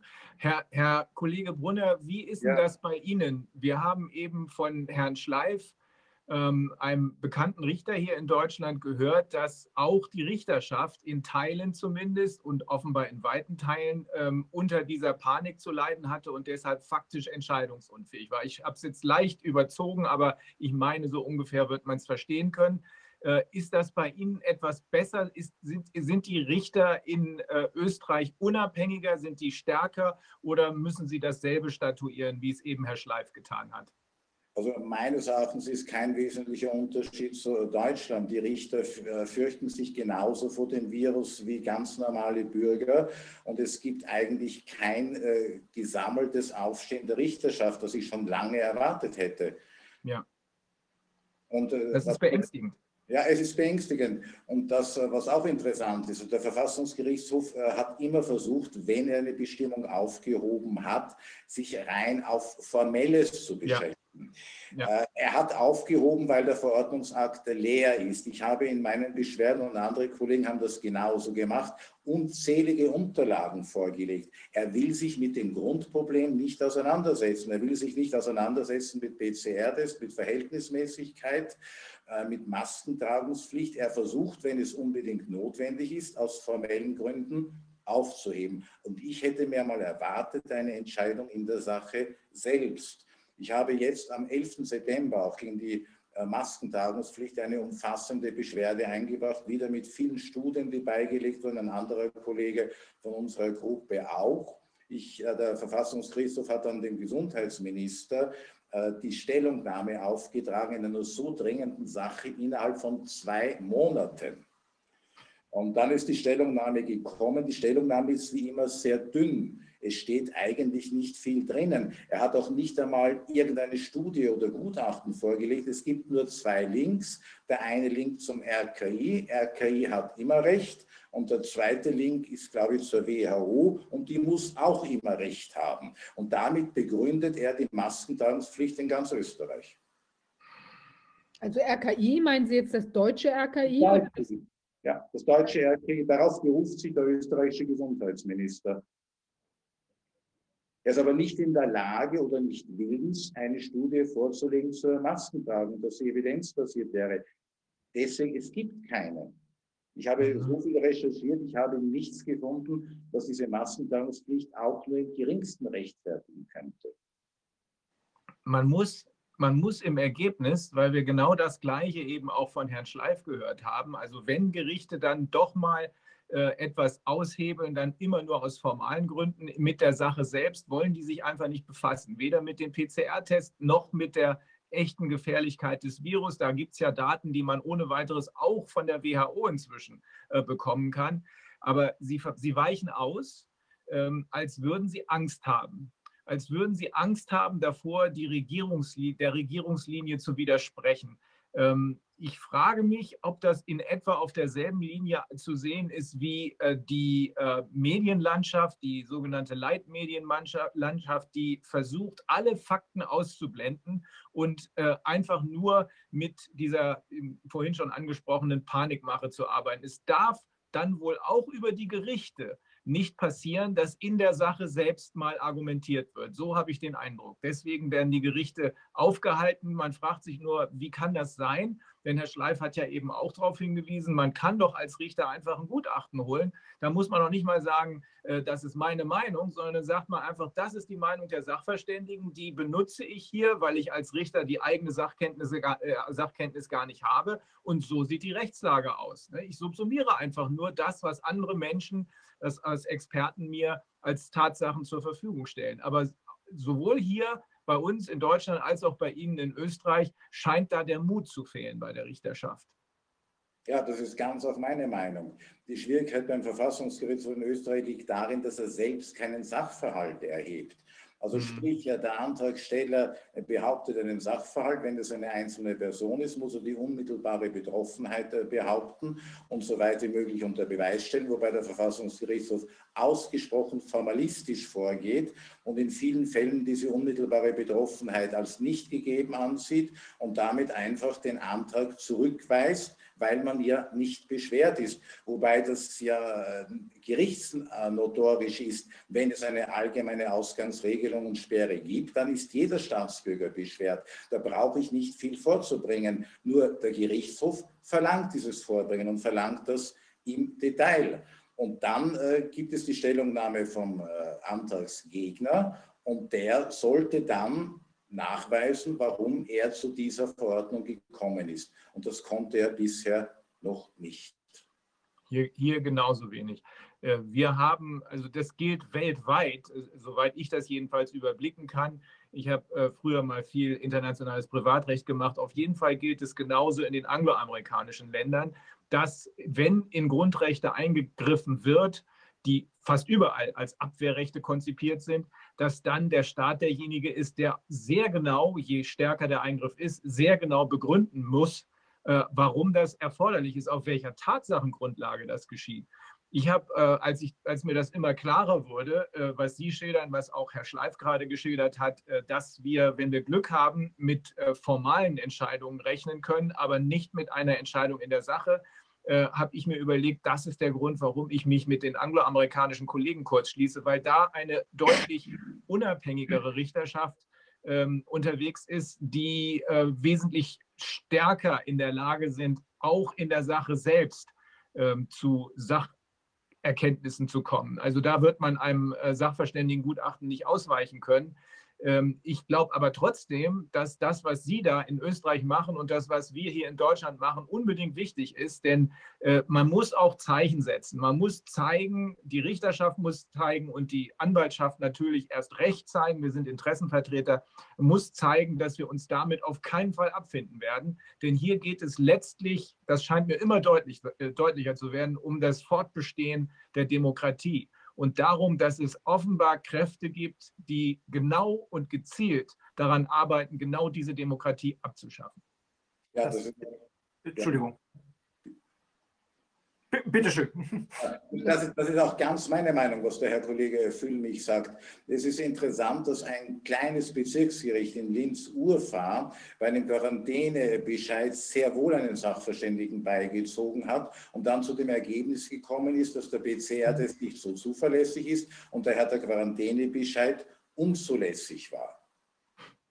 Ja. Also die unteren Gerichte sind eher geneigt, einen Sachverhalt zu erheben und in die Sache selbst einzusteigen als äh, das Höchstgericht. Wir werden jetzt, äh, wahrscheinlich äh, nächste Woche, eine etwas völlig neu konzipierte Feststellungsklage gegen die Republik Österreich einbringen, und zwar betreffend die Maskentragungspflicht in den Schulen. Es gibt sehr viel Aufruhr und die Eltern scheinen sich zu erheben. Ich selbst habe jetzt äh, die Vertretung von 500 Eltern übernommen, werde gegen die einzelnen Bildungsdirektionen der Länder einschreiten und wir bringen eine Klage ein auf Feststellung, dass diese Maskentragung nicht verpflichtend ist. Eventualiter, wenn dem nicht Folge gegeben werden sollte, dass die Republik Österreich für sämtliche Schäden aufzukommen hat.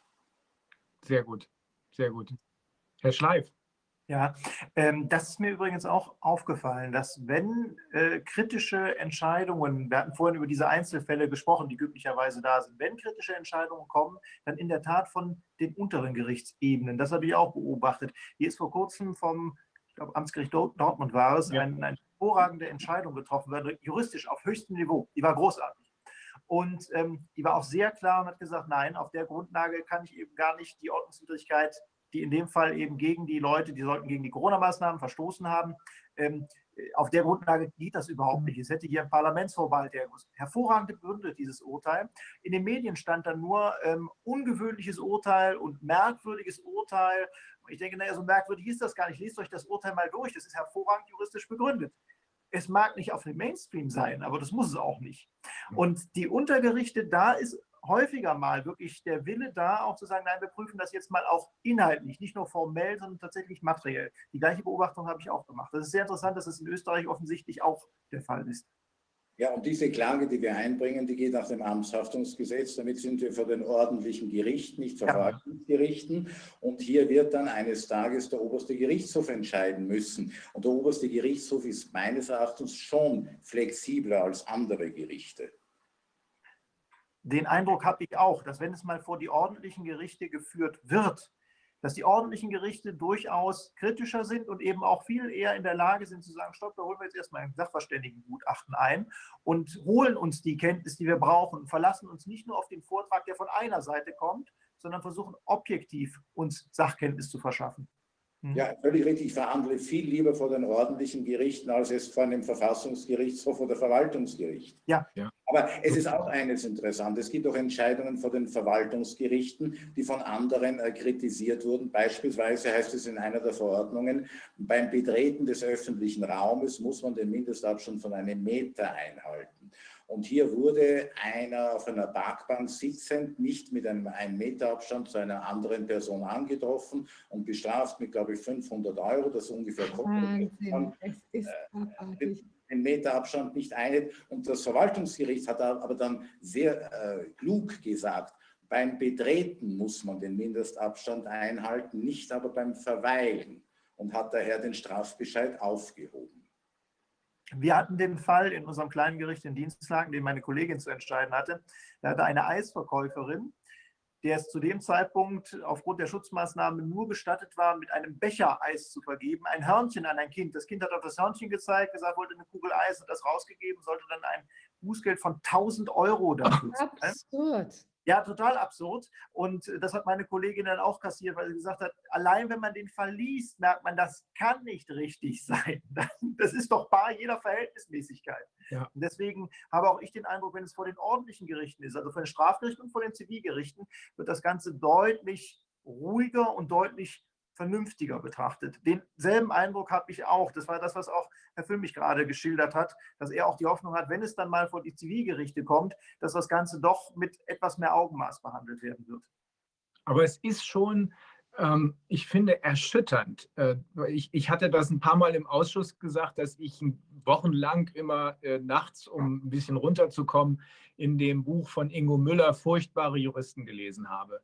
Mm, und ich habe dann diese Parallelen immer deutlicher gesehen. Das fand ich absolut beängstigend, mit welcher völligen Empathielosigkeit äh, die Justiz insgesamt, äh, aber insbesondere auch die Richterschaft im Dritten Reich absurdesten Blödsinn veranstaltet hat. Veranstaltet hat. Ich hatte ähm, vor ein paar Wochen mal aus Gefälligkeit für einen Mandanten ähm, der, den ich lange schon betreut habe in den Deutsche Bank-Fällen, dessen Tochter vertreten. Das, da ging es auch um so eine Abstandsregelung, wo drei junge Frauen, äh, Studentinnen und ähm, Arbeitnehmerinnen, aber junge Frauen eben offenbar auch intelligent, was äh, manchmal nicht so gut ankommt, weil die sich eben äußern und artikulieren können, ähm, erwischt wurden, angeblich erwischt wurden, weil sie zu eng beieinander standen. Das wurde dann am Ende, äh, endete in einem Freispruch, weil die Polizisten, die in diesem Fall aufgetreten sind, ganz offensichtlich gelogen haben. Das hat die Richterin natürlich nicht so reingeschrieben, aber äh, sie hat jedenfalls geschrieben, im Zweifel für den Angeklagten.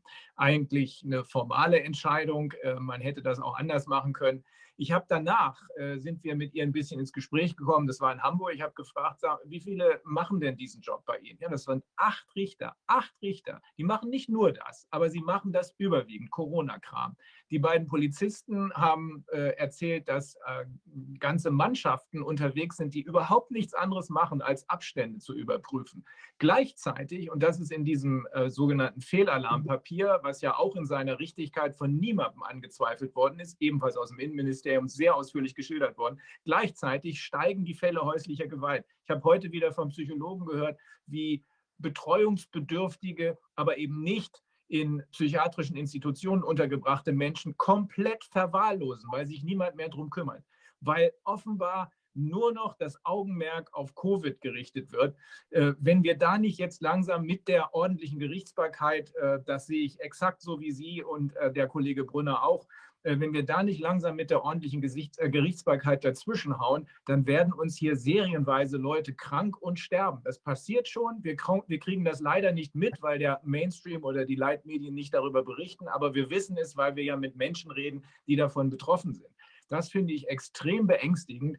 Und ich bin froh, Herr Kollege Brunner, dass Sie da draußen äh, beim, äh, bei Ihrem österreichischen Verfassungsgerichtshof immerhin diese Entscheidungen äh, erreicht haben und dass das auch die Runde gemacht hat, auch wenn das in den Medien bei uns schon, äh, nee, in den Leitmedien auch nicht, auch nicht, das stimmt. Aber ich bin froh darüber, dass sowas überhaupt passiert. Da muss noch viel mehr in diese Richtung passieren.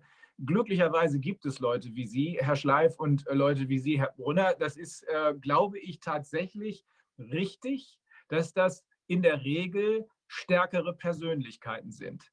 Und das Erstaunliche ist, dass die, die man sonst so als starke Persönlichkeiten wahrnimmt, überwiegend sind das Schwätzer, hm, leider Gottes, in Politik und auch in der Wirtschaft. Aber die, die hier zusammenarbeiten, die haben gar kein Problem damit, dass da ein ähnlich starker unterwegs ist, sondern sind sogar froh darüber. Das scheint eine sehr, sehr gut funktionierende Allianz zu sein. Deswegen bin ich auch sicher, dass das klappen wird am Ende. Aber es ist ein harter Weg. Es ist ein harter Weg.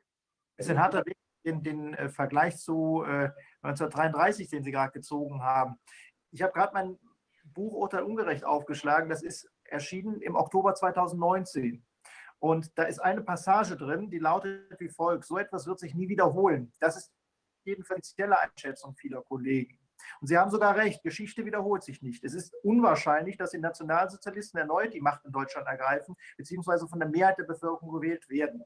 Leider weniger unwahrscheinlich ist, dass eine Regierung sich nicht an bestehende Gesetze hält und die deutsche Richterschaft sich erneut missbrauchen lässt. Das ist heute ebenso leicht möglich wie vor 86 Jahren. Denn Deutschlands Staatsgewalt ist heute genauso anfällig für einen Missbrauch wie damals. Das haben Sie 2019 geschrieben? Oktober 2019. Oh Mann. Krass, und ja. das hat absolute Aktualität. Ja, das kann man wohl sagen. erschreckend. Also ähm, mir fiel diese Passage ein, weil meine Frau mich darauf aufmerksam gemacht hat und sagte, das hast du doch geschrieben im letzten Jahr. Und dann hatte ich es nochmal vorgeholt und ich dachte, ja, genau dieser Satz, wie gesagt, veröffentlicht ist das Buch 2019, geschrieben worden ist es im Frühjahr 2019 und ähm, das ist genau derselbe Punkt, den wir da momentan haben, über den wir uns gerade unterhalten haben. Das ist, man lässt sich wirklich missbrauchen indem man sich zum Beispiel Angst machen lässt. Auch das ist ein Missbrauch. Wenn ich jemand bewusst Angst mache und dann dessen Reaktionen erwarte, ist das auch ein Missbrauch. Und das passiert momentan auch wieder. Mhm.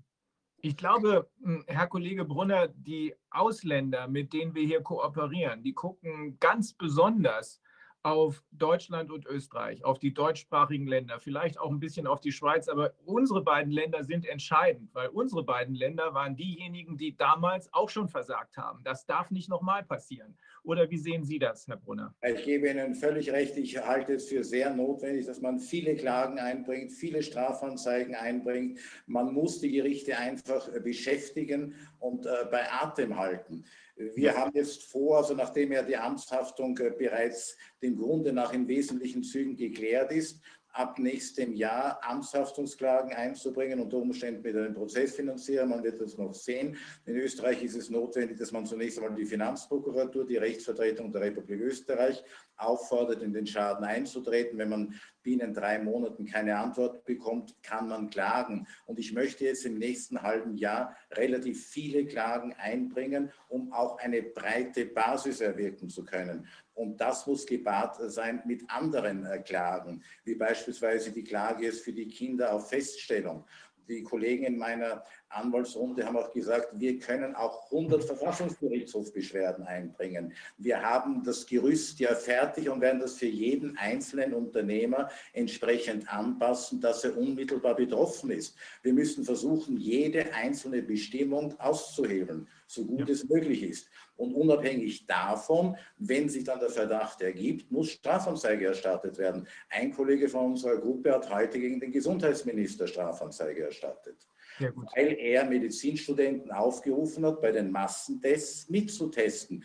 Nur nach der derzeitigen Gesetzeslage ist das nicht gestattet. Daher besteht der Verdacht der Kurpfuscherei und der vorsätzlichen Gemeingefährdung. Also mhm. wurde er heute angezeigt bei der Staatsanwaltschaft. Und in diesem Sinne möchte ich und werden wir weitermachen.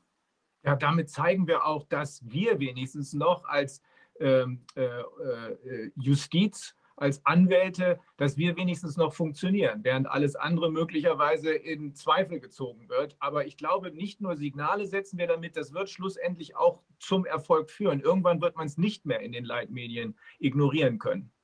Ja, das glaube ich auch. Und wenn ein Kind zu Schaden kommt, und ich habe jetzt gerade die Mitteilung bekommen, dass ein Kind durch das ähm, Maskentagung Pilze äh, im, im gesamten Rachenbereich hat, wenn ich die Eltern erreiche, werden wir Strafanzeige erstatten. Es muss jedes einzelne Delikt angezeigt werden. Ja. Es ja. darf nicht mehr geschwiegen werden. Ja, ganz, ganz, ganz Herr, wichtig. Herr Schleif oder und auch Herr Dr. Brunner, wie schätzen Sie denn die Situation ein, wenn es zum Beispiel so wäre, dass man jetzt, ähm, sagen wir mal, eine, eine Bewegung hinbrächte, dass noch mehr Menschen, einzelne Personen sich melden würden und das also jetzt aus der Richterschaft oder sowas, ja, und dann quasi daraus so eine Art eine, eine, ein Umschwung in die andere Richtung herbeigeführt werden könnte. Also dass es wie ein, eine Herdenbewegung geht, gibt, die in die andere Richtung geht. Würden Sie denn denken, dass die Richter, die dann auf so, ähm, wie will man sagen, also auf ähm, Bequemlichkeit oder Sicherheit aus sind, dass meinen Sie, die würden dann auch dieser Sache folgen oder wären dann eher zögerlich, äh, sich da jetzt anzuschließen? Also wie so eine Art, dass man, naja, dann halt vielleicht die, das Fähnchen nach der anderen, nach dem anderen Wind dreht. Ich kann es schwer abschätzen. Die Richter halten sich sehr bedeckt und wenn ich bei Gericht verhandle, dann machen einige Richter nach wie vor einen sehr ängstlichen Eindruck man darf ihnen nicht zu nahe kommen, weil das Virus hat eine hohe Infektionsgefahr. Andere Richter nehmen es wieder relativ lockerer und nicht so ernst, aber sie sagen im Prinzip nicht, wie sie denken. Sie halten sich sehr bedeckt. Auf der anderen Seite, sie sind ja Staatsbedienstete. Mhm. Mhm. Ja, es ist kann, kann ich so bestätigen. Würde ich, würde ich so größtenteils unterschreiben. Ja. Mhm. Ist richtig. Tja, na gut, also dann bleibt im Prinzip nur weitermachen. Ja. Und äh, eben vielleicht gezielt auch Kontakt noch mehr suchen zu den, sagen wir mal, den Entscheidern auf den unteren Ebenen, die freier, freier sind, ja, und sich eben da bislang mutiger gezeigt haben um die vielleicht auch noch mehr zu füttern mit den Informationen, die wir eben herausgearbeitet haben, ja, wo ja das Ganze wirklich einfach äh, sich sehr wackelig darstellt in der Regierungsargumentation, ja. Ja, ich glaube, Entschuldigung. Hm? Nee, ich wollte nur kurz sagen, ich glaube, das ist ganz wichtig, dass Leute wie wir innerhalb der Justiz und zwar international uns wirklich eng miteinander verbinden, sodass auch sichtbar wird, auch nach außen sichtbar wird, dass es hier nicht einzelne Leute sind, die ab und zu mal ein bisschen was machen, sondern dass es hier eine, eine wirklich gut zusammenarbeitende organisierte Gruppe von hochqualifizierten Menschen gibt, die sich ernsthaft kümmern. Ich glaube, das allein schon ist ein großes Signal. Für uns ist ja ganz leicht, Herr Schleif und äh, Herr Kollege Brunner, wir sind, wir sind im deutschsprachigen Raum unterwegs. Wir können sozusagen, weil unsere Rechtsgrundsätze ja nahezu identisch sind, wir können nahezu voneinander abschreiben. Das ist ganz simpel und das sollten wir ruhig tun. Ja, ich finde es ganz wichtig, dass wir eng miteinander zusammenarbeiten, uns alle verbinden. Ich habe Kontakte aufgenommen, auch zu Italien, zu einer Kollegin Holzeisen. Ja, großartig. Eine gemeinsame Videokonferenz, die ging sogar bis Chile. Äh, und ich möchte, dass sie es sich unserer Anwaltsgruppe anschließt, dass wir den Kontakt haben und den Austausch haben. Wir müssen wissen, was in Italien passiert und Italien muss wissen, was in Österreich passiert. Richtig. So werden wir immer mehr werden. Und daher ist ja auch ganz wichtig die Zusammenarbeit mit den deutschen Anwälten. Und die Kollegin Holzeisen ist auch, auch eine dieser äh, leider zu wenigen, aber doch starken Persönlichkeiten. Die ist sehr klug, die ist äh, außerdem eben auch durchsetzungsstark und sie ist gut vernetzt. Also das macht richtig Spaß, mit solchen Leuten zu arbeiten. Ja, ja das stimmt. Ja, fantastisch. Ja, also wenn Sie was Neues haben, wir haben ja jetzt vom äh, Ausschuss eine News-Seite aufgesetzt, 2020news.de. Da veröffentlichen wir eben die Dinge, die sich jetzt so in diesem ganzen äh, in den Themenfeldern äh, tun, auch die juristischen Sachen. Also wenn Sie interessante äh, neue Urteile aus Österreich haben oder so, die vielleicht untergehen, natürlich untergehen in den Mainstream-Medien, dann wäre auch ganz wichtig, dass Sie uns da informieren, dass wir das eben auch dann den, also der Leserschaft und eben uns Anwälten sozusagen oder den rechtlich Interessierten eben auch zu, dass, dass wir das zur Verfügung haben, ja schicke ich Ihnen sehr gerne. Ich habe seinerzeit im Oktober, am 29. oder 30. Oktober, die gesamten Entscheidungen des Verfassungsgerichts an den Kollegen Heinz geschickt. Ah ja, fantastisch, gut. Mit Super. dem sind wir ja einigermaßen vernetzt. Dann holen wir das bei uns auch auf die Website. Ich glaube, das ist ganz wichtig, dass gerade auch bei uns, weil das ja so eine zentrale Anlaufstelle sein sollte, dass gerade auch bei uns diese Entscheidungen und auch Schriftsätze aus aller Welt äh, vielleicht müssen wir das auch nochmal richtig sortieren, aber dass die hier bei uns verfügbar sind, damit, äh, damit man nicht lange suchen muss. Ja, Sie können diese Entscheidungen auch direkt auf der Homepage des Verfassungsgerichtshofes abrufen. Unter aktuelle Informationen, Entscheidungen Covid, Juli, Oktober 2020 finden sich die Entscheidungen im Volltext. Das machen wir. Super. Alles klar. Ja, dann wollen wir die, die Kooperation verstärken und äh, werden einfach und weiter un, also unbeirrt, beharrlich unseren Weg gehen. Und ich denke auch, dass wir letztlich zum Erfolg gelangen werden. Ja, dann danke ich ähm, Herrn, Herrn Schleif und Herr Dr. Brunner dafür, dass Sie heute mit uns da gesprochen haben. Ja, und wir machen weiter. Ich ebenfalls. Das war mir eine Ehre und eine Freude, Herr Kollege Brunner und Herr Schleif. Ich danke ja. herzlichst und freue mich auf das nächste Mal, Herr Kollege. Ja. Tschüss. Tschüss. Tschüss. Tschüss.